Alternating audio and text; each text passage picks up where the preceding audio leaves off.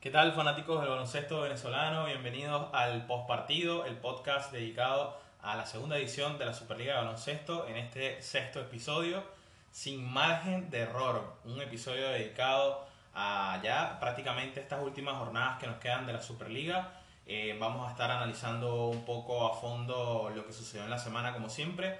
Y acá se encuentra el profe Rafa Calderín. Profe, bienvenido una vez más. Hola José, bueno, bienvenido a toda la fanaticada por estar pendiente de nuestro podcast. Los invitamos a seguirnos en nuestras redes sociales, arroba el postpartido TV. Y nada, disfrutar este podcast que la verdad es que va a estar bastante bueno este, por todo lo que, lo que ha acontecido esta semana en la Superliga, José. Así es, profe, tenemos que... No han cambiado mucho las cosas en esta semana con respecto a los líderes de las tablas en el grupo A y el grupo B. Seguimos teniendo en la burbuja de Parque Miranda a Spartans y a Cocodrilos peleándose esa punta que ahora mantiene Spartans. Tienen mismo récord de victorias y derrotas, 10 ganados y 2 perdidos, ambos equipos de la capital. Y bueno, Spartans por haberle ganado esos dos compromisos a Cocodrilos está ubicado en la primera casilla. Dos equipos que ya están clasificados, profe, eh, lograron esta semana poder consolidarse en sus respectivos casillas, 1 y 2 y bueno, el equipo de Spartans el sábado pasado eh, sufrió una segunda derrota a manos de Gladiadores. Este equipo de Anzuategui que ha estado teniendo unas buenas presentaciones, sí eh, perdió con un rival directo como lo fue Bucaneros de la Guaira en esta semana, pero el equipo de Spartans sigue sólido en esa primera casilla, acompañado por Cocodrilos que le respira bastante cerca. Luego tenemos el equipo de Diablos en el tercer lugar y Broncos de Caracas.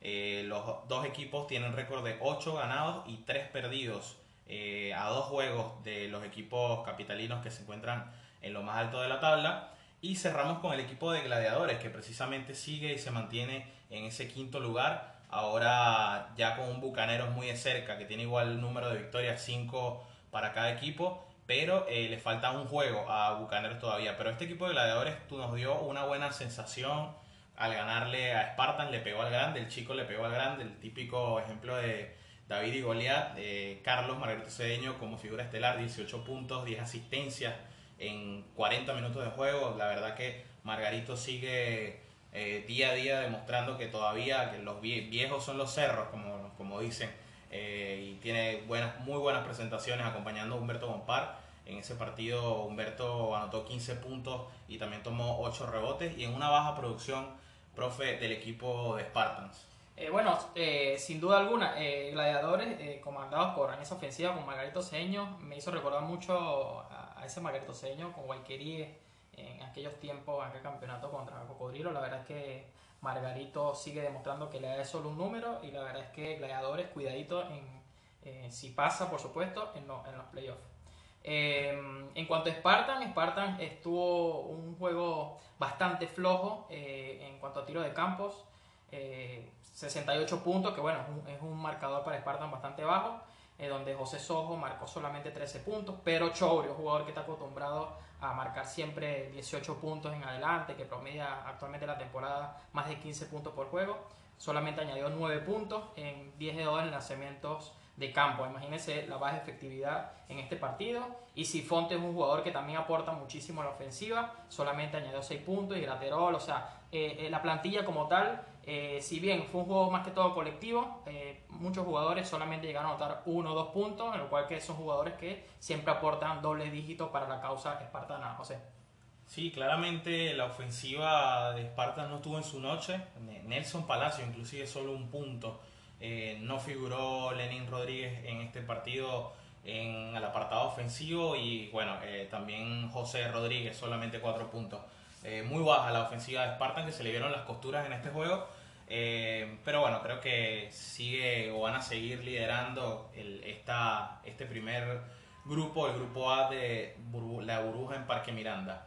Eh, bueno, Rafa, también como te comentaba recién, Diablos y Broncos se enfrentaron esta semana. El equipo de Broncos pudo ganar ese partido, muy importante porque ahora Broncos está, como bien les decíamos, en el tercer lugar, porque le gana ese partido a Diablos 90 a 85 con un Garly Sojo que al final pudo robar ese balón, anotó 20 puntos, 12 rebotes. Y Jaime Finol, ojo con, con Jaime que está jugando bastante bien, buen baloncesto, 15 puntos, 10 rebotes. El propio Héctor Díaz, que ya lo habíamos visto como figura en compromisos anteriores, ahora está aportando a este equipo que no cuenta de momento. Eh, vamos a ver qué sucede con el caso de Alex Morillo, que lo vamos a mencionar un poco más adelante eh, para todos ustedes. Pero eh, el equipo de Gladiadores cierra estos primeros cinco lugares, muy de cerca, como bien le decimos, a Bucaneros de la Guaira. En el sexto lugar, en el séptimo se encuentra Brillantes con dos victorias, diez derrotas. Llaneros en el octavo lugar, tres victorias, ocho derrotas. el equipo de Guárico que todos pensábamos que iba a estar también luchando. Está solo a dos juegos ¿no? de la clasificación, pero se le está viendo bastante corto ya por los partidos que le quedan, si se le puede o no meter en esos cinco clasificados. Y cierra este grupo profe con Héroes de Falcón, tan solo una victoria y 11 derrotas. Un equipo de héroes que ha estado, no estado jugando un muy buen baloncesto. Eh, le hemos visto bastante eh, fallas en lo que es ofensiva, defensiva pero es lo que pasa cuando tienes un equipo y un núcleo joven que la verdad cuesta de primer momento poder aceitarse bien todos esos eh, muchachos que están con el equipo de Falcón. Pero en el grupo B, profe, ¿cómo están las cosas? Bueno, sí, el, grupo B la verdad es que está bastante eh, interesante, no solo por lo que ha mostrado actualmente Guayquería, sino lo, después del, tercer puesto en adelante. Este, un Guayquería que sigue invicto en este grupo, en el primer lugar, con 12 victorias este, y se mantiene invicto dando cátedra en cada uno de sus partidos. Eh, justamente hubo un partido muy bueno que fue el que se le ha visto no más flojo Valquerie, sino que a falta de, técnica táctica por parte del equipo y ante la ausencia de Heisler Guillén que no jugó ese partido por algunos problemas este, estomacales. ¿sí?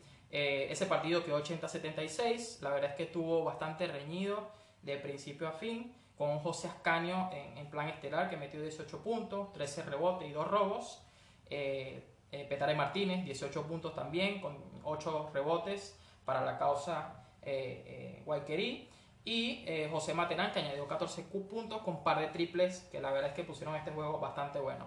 Y del lado defensivo, de, en la pintura, Luis Carrillo destacó muchísimo con 7 puntos, 13 rebotes y 7 bloqueos. Este jugador de verdad que tiene medidito cada uno de esos jugadores al momento de, de, hacer una ofensiva. Luis Carrillo siempre está como una pared esperando para bloquear a estos jugadores. Y, y no es la primera vez que Carrillo eh, bloquea a más de 5 este, jugadores en un partido. Así que mucho cuidadito por ahí con este jugador, que la verdad es que eh, está aportando muchísimo a la parte defensiva.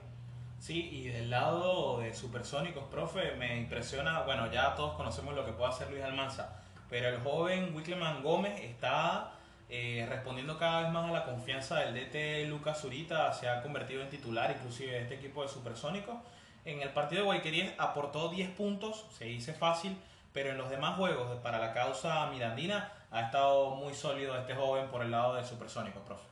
Bueno, y Luis Almanza, Luis Almanza que la verdad es que cada partido, este es un caballo de batalla para Supersónico, la verdad es que ante una corta plantilla que tiene Supersónico, Luis Almanza siempre destaca, pero lo que sí me hace bastante ruido es el, es el aporte ofensivo de Alejandro Bernal, un jugador que lo mencionamos muchísimo, en los primeros episodios y por supuesto en las primeras jornadas se trabajó bastante. La Alejandro Menal con una ofensiva de más de 16 puntos por juego, aportando mucho al lado de la pintura y se le ha visto un poco flojo del lado ofensivo y del lado defensivo de la cancha, donde no está aportando mucho, eh, por ahí algún tema de, cansancio que le está pegando ya, que, bueno, por supuesto, estamos en una jornada prácticamente, una jornada 14 iniciando el día de hoy y por ahí ya se han visto algunas lesiones de jugadores este, que, básicamente creo que es eso, ¿no? O sea, por ahí se lesionó Grillo Vargas, el mismo este, este Harold que también estuvo lesionado. O sea, hay bastante una cama de jugadores que se están lesionando y la verdad es que me imagino que debe ser ese cansancio.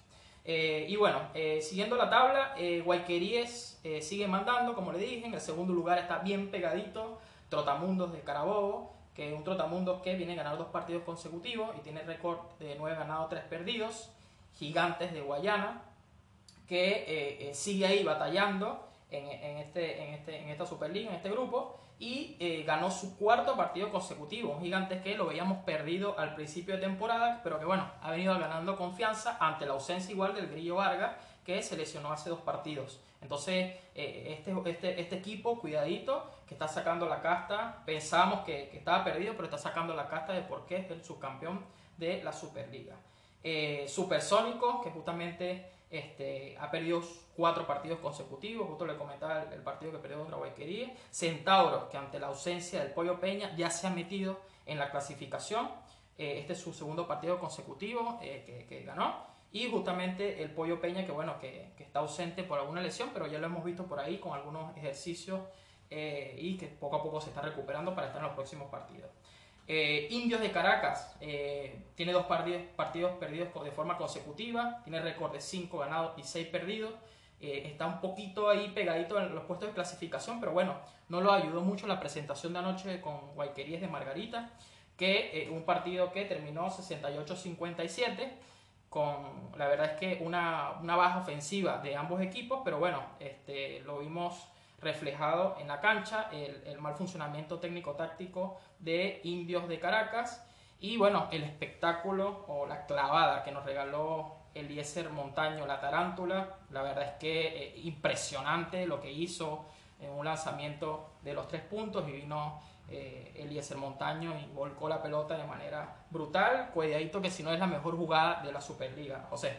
Sí, bastante interesante lo que aporta Eliezer a la causa de la tribu insular. Creo que se ha ganado toda la confianza del técnico Nicolás Casalánguida, lo tiene en el 5 titular y Eliezer eh, de a poco ha venido eh, regresando todo ese poder, toda esa forma que le vimos con Gladiadores el año pasado y la verdad es que desde la línea de tiro libre creo que saltó el, la tarántula en este caso, ¿no? Que nos sorprendió a todos y creo que coincido, está dentro de las mejores del torneo. Eh, pero ¿cómo sigue este grupo B? Creo que eh, vendríamos con el equipo de cangrejeros que se encuentra también ahí con algunas eh, victorias, tiene tres apenas y siete derrotas, un equipo de cangrejeros que le faltan todavía seis partidos. Y bueno, ya es el momento en que empiecen a apretar un poco sobre la marcha.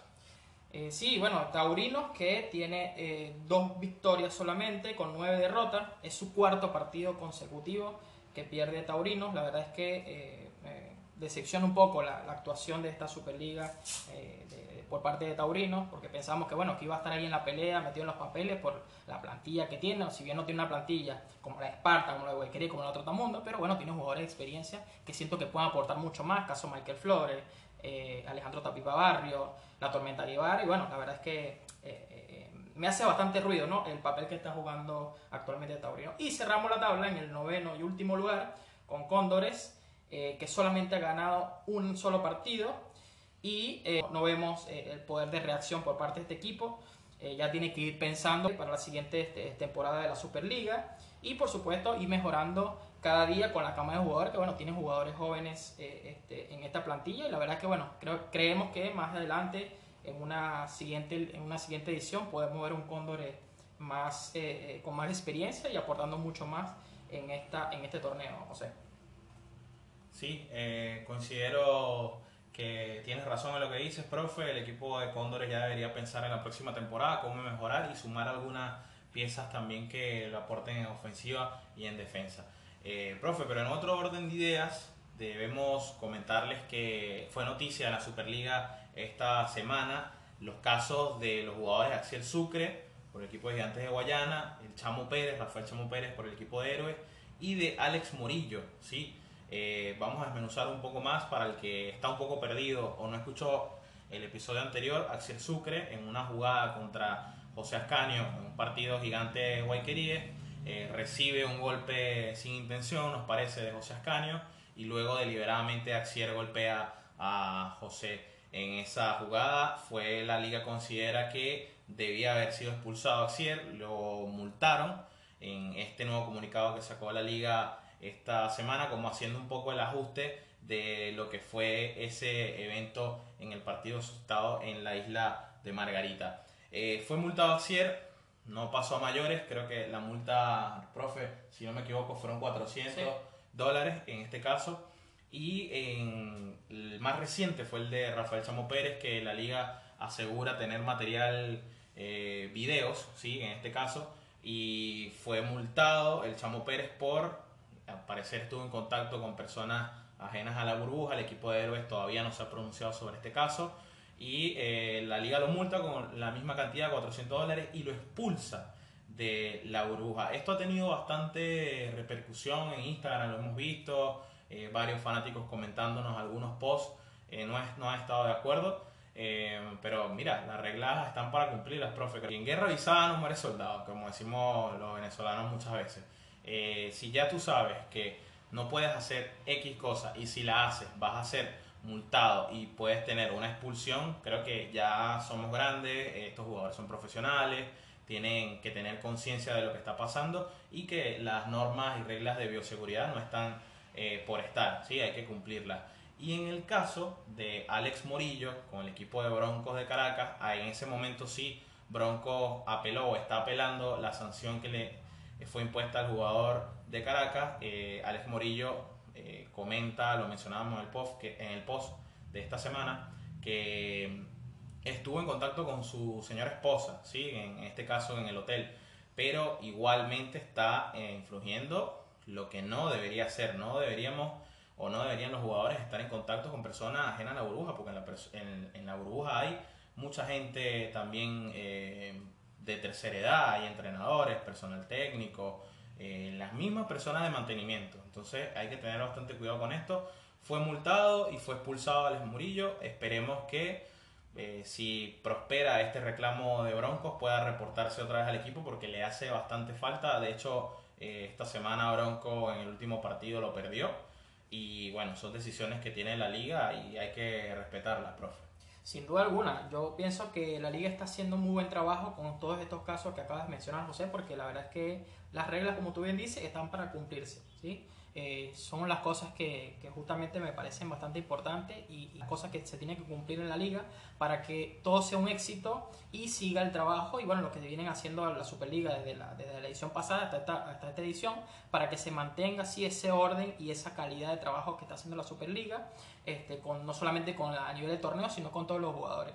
Lo que pasa es que si vemos este, desde acá, ¿no? de, cada uno de los jugadores, eh, el tema de que, bueno, tienen meses que no ve a su familia, eh, no comparte con sus seres queridos y todo, y bueno, hay veces que hace falta ese, ese calor familiar, pero bueno, hay que respetar eh, esas reglas, esas reglas que te permiten a ti como persona, a ti como ciudadano, establecer un orden de no solamente de tu vida, sino de, de, de un proyecto, en este caso el tema de la Superliga, y la verdad es que estos jugadores deben aprender y servir de ejemplo a cada uno de los jugadores que todavía siguen en la Superliga a saber comportarse y que bueno, que hay reglas que tienen que cumplir y que definitivamente, o sea, eh, eh, si van a apelar, porque la Superliga da pie a que puedas apelar, o sea, te da la oportunidad de que puedas apelar y, dar una razón del por qué infringiste esa, esa regla, este, no, no tengan la necesidad de poder este, hacerlo de nuevo y seguir ejemplo para que más nadie cometa ese tipo de errores. La verdad es que me parece muy buena decisión de la Superliga en eh, multar y además expulsar, si cabe el caso, a cada uno de estos jugadores, José. Claro, es que lo vemos reflejado en el, caso de Broncos que apela a la sanción, pero Héroes todavía no está, no, ha levantado un comunicado, no, ha hecho, eh, ha hecho caso omiso, mejor dicho, sobre este tema. La verdad que nos deja un poco eh, confundidos por qué no se ha pronunciado el equipo. El que cae otorga, es lo que entendemos nosotros. Quiere decir que el equipo de héroes está plenamente consciente de que el Chamo Pérez efectivamente sí violó las reglas y le dan todo el ok o el aval a la Superliga. No lo sabemos porque, como bien les decimos, no se han pronunciado, pero eh, es lo que nos da a pensar en este, en este enfoque. ¿sí? Eh, igual, el nombre de este episodio, profe, es Sin Margen de Error. Eh, nosotros pensamos que eh, no necesariamente tiene que ser eh, reflejado en los equipos de que, bueno, mira, ya les quedan muy pocos partidos, no pueden eh, haber tantas complicaciones defensivas, no debería haber muchas lagunas en ataque, o sea, no deberían ya dar tregua a los demás equipos en esta Superliga. Y en este caso también se ve reflejado en bueno, estas condiciones y estas actitudes de los jugadores, en este caso de los que han sido sancionados, por eso no deberían eh, tener tanta, tanto margen de error como bien decimos.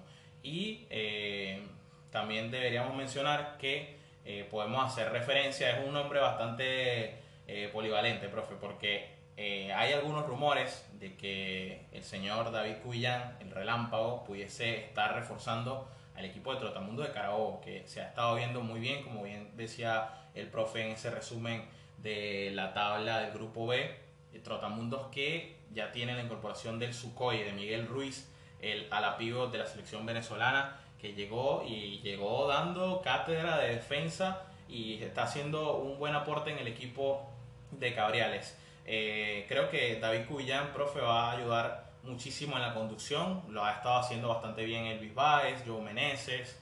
Eh, este último, Meneses se lesionó en el partido de esta semana, el último que jugó el Expreso. Esperemos que, que, esté bien, que no pase a mayores, porque la verdad que le quita bastante vistosidad al torneo cuando los jugadores se lesionan. Pero, ¿qué opinas de esta incorporación o esta posible incorporación de David Cubillán, profe?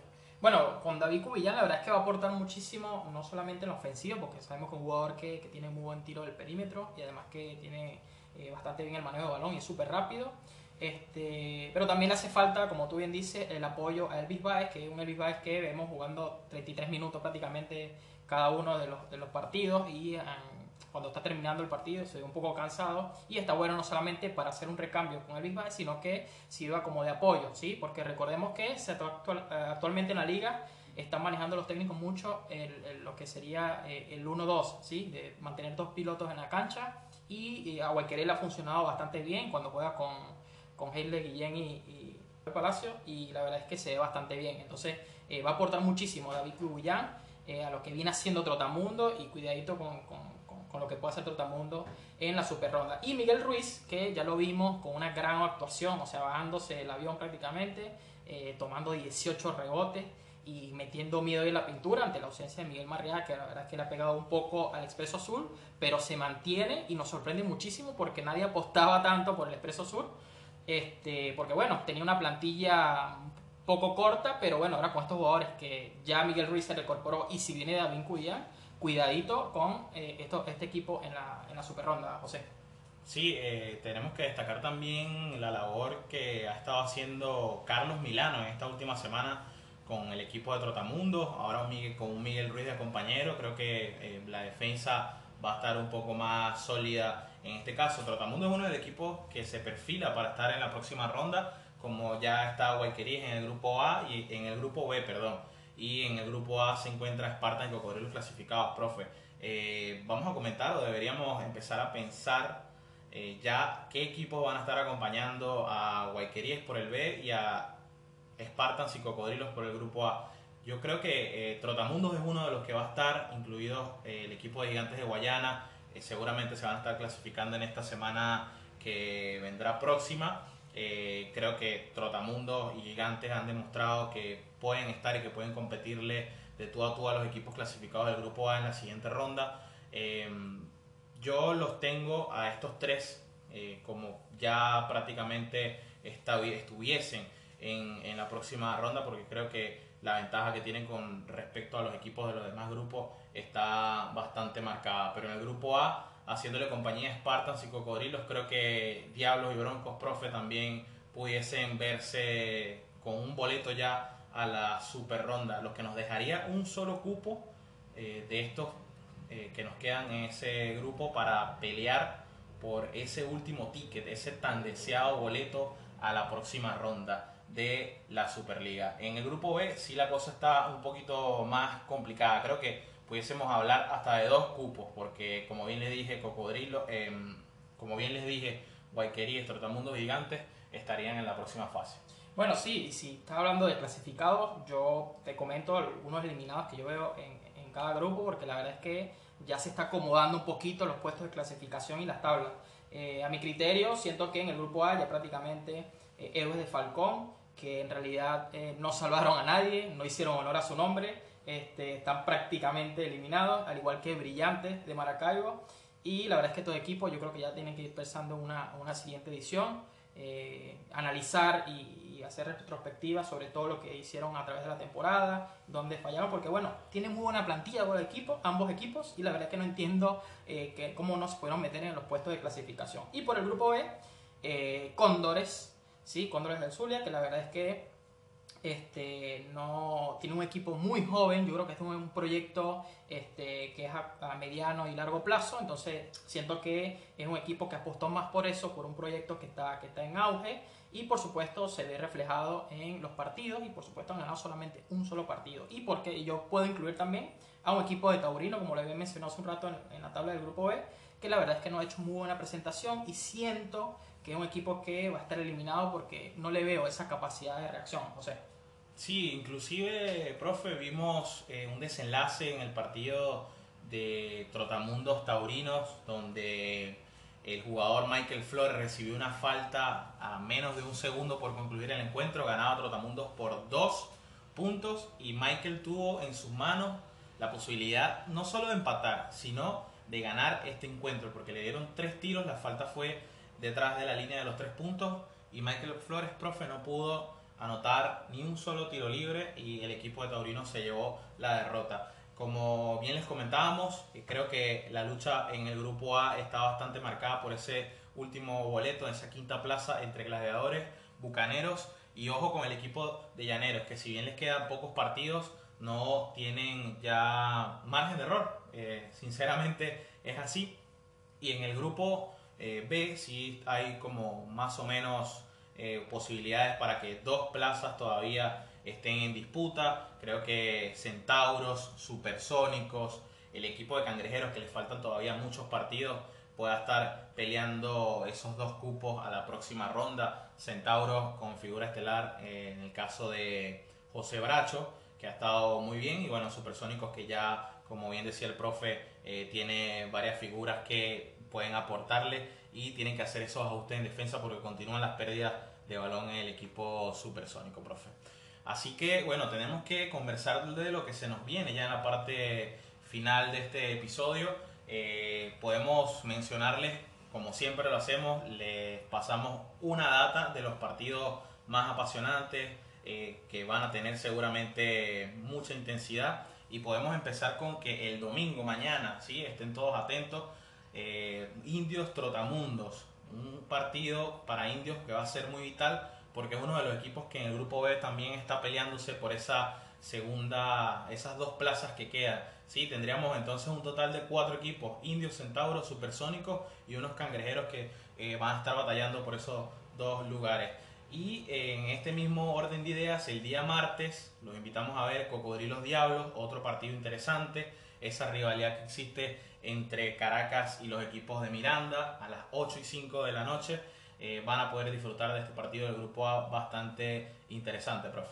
Y el miércoles, el miércoles 5 eh, en el grupo A se va a estar enfrentando Gladiadores contra Cocodrilos, partidazo, porque bueno, Gladiadores vimos que, que dio el golpe sobre la mesa a Spartan y van a estar jugando contra Cocodrilos. Eh, porque bueno, le conviene a Gladiadores ganar este partido sí o sí para estar luchando por esos puestos de clasificación.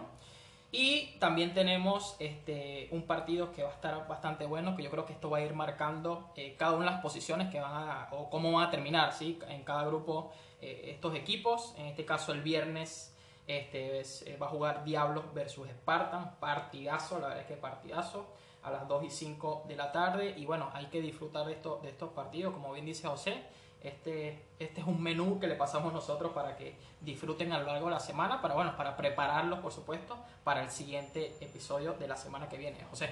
Sí, los invitamos a todos a que estén muy atentos porque el próximo episodio va a ser el último por la temporada regular. Va a estar bastante interesante porque vamos a estar tocando ciertos temas ya con equipos eliminados, posibles refuerzos, eh, con algunos equipos ya también clasificados. Va a estar bastante interesante. Los invitamos como siempre a que nos den ese feedback por Instagram, siempre con los posts, agradecidos con los jugadores, con los técnicos, con los equipos por siempre estar mencionándonos e interactuando con nosotros. Gracias a todos ustedes y bueno, recordarles que este episodio, eh, como todos los que grabamos, está siendo eh, grabado los sábados. Hoy, primero de mayo, queríamos desearle un feliz día de los trabajadores a todos los que nos escuchan, que siempre están, sé que, laburando muy pendiente de este podcast.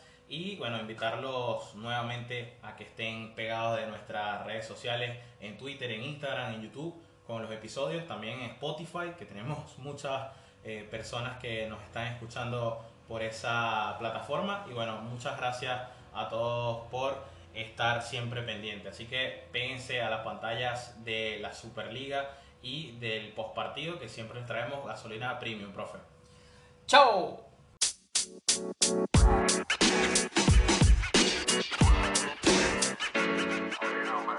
you más.